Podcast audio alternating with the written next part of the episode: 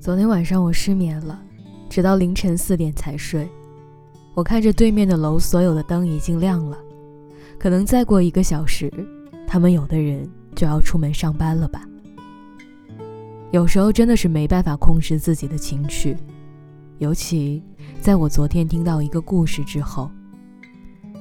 这个人是我公众号的粉丝，睡觉之前，我登录后台看到他给我发来了消息。他说：“我想写一个故事，你可以帮我改改吗？”每天收到这样的信息并不少，这么直白的让我帮忙的还是第一个。当时可能有点不开心，但还是耐着性子回复他说：“好啊，你先写。”他说：“好，我只是想给这九年的感情一个交代。”我问他怎么了。你是和女朋友分手了吗？想要写篇文章让她看见吗？因为之前曾经有人向我提出过这样的要求，希望我可以为他写一篇文章来挽回他的爱情。当时耐不住对方的软磨硬泡，我就答应了。所以这一次，我以为他也有同样的目的，可是没想到，他的下一句话让我愣住了。是的。要写，只是他永远都看不见了。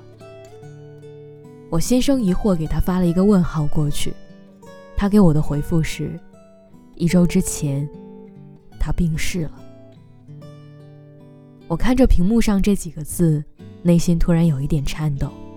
这种只会发生在电视剧上的情节，突然直白的推到我面前。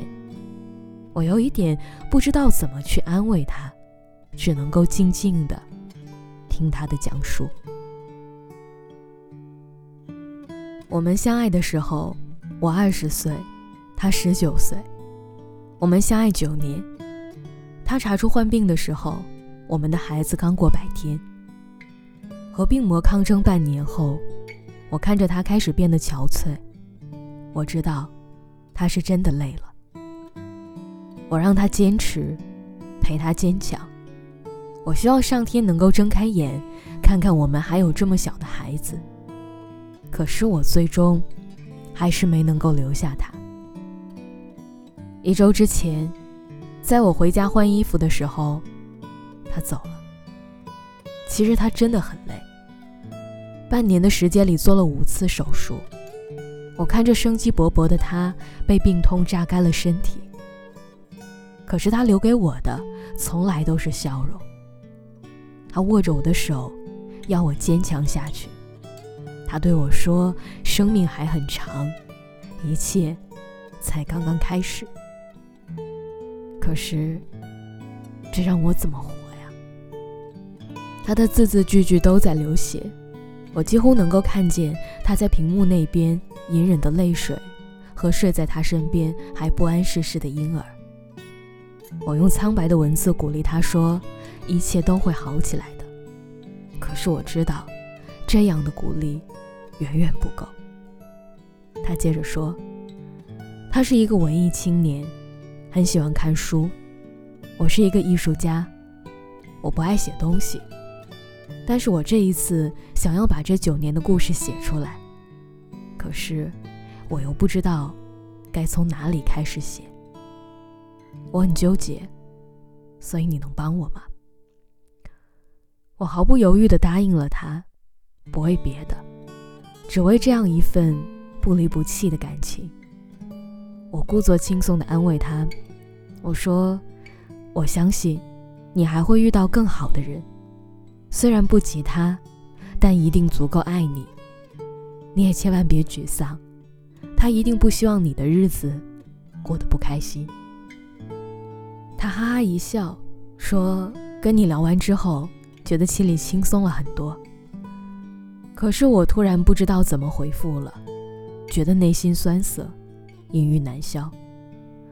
说实话，小北公众号做了有好几年了，每天都会收到很多的故事，他们或琐碎，或壮大，无论怎样，都是生命里独一无二的回忆。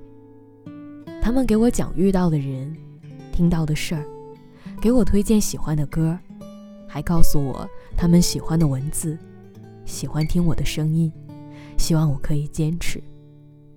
渐渐的，这个公众号也变成我生活里的一部分。虽然有的时候我偶尔偷懒不更新，可是每天总是会来看上一眼。可惜，有时候也感叹力量太小，并不能给他们什么有力的慰藉。可是起码，在他们想要倾诉的时候，会有人听。我想，这就是最大的安慰吧。昨天晚上，他给我讲完了那个故事之后，我放下手机。翻来覆去的睡不着，想了想自己，想了想家人，想了想身边的人和事儿。是不是我们太不懂得知足了？是不是我们拥有的其实也是很多人梦寐以求的？是不是我们每天抱怨的其实已经是生命中最好的存在了？我不得而知，可是我知道。我们苦苦追求的幸福，一定是要学会知足。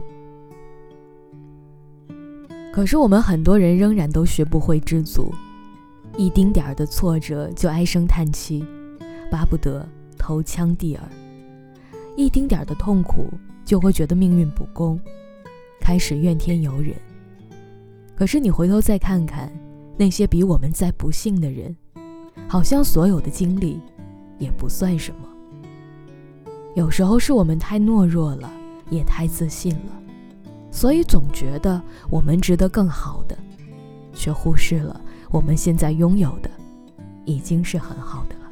早上和老徐讨论这件事情，有人说，人们总说电视剧很狗血，可现实生活里的残酷远远超过了电视剧。毕竟，电视剧都是假的。而生活给我们的打击，可都是真的。我听完久久说不出话来，突然想起昨天他发给我他妻子的照片，那样一副笑靥如花的样子，想起一次，就令人怜惜一次。所以我在想，我们什么时候才可以学会知足呢？什么时候才可以学会好好爱身边的人？什么时候，才可以学会不那么嚣张跋扈的对待生活？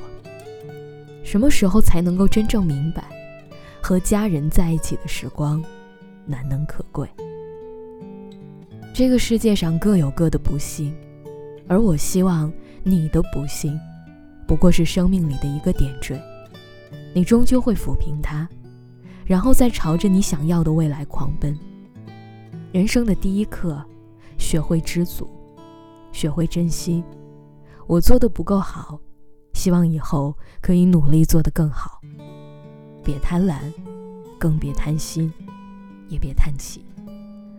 会有人爱你，也会有人拥抱你。好好生活吧，好的，都在路上。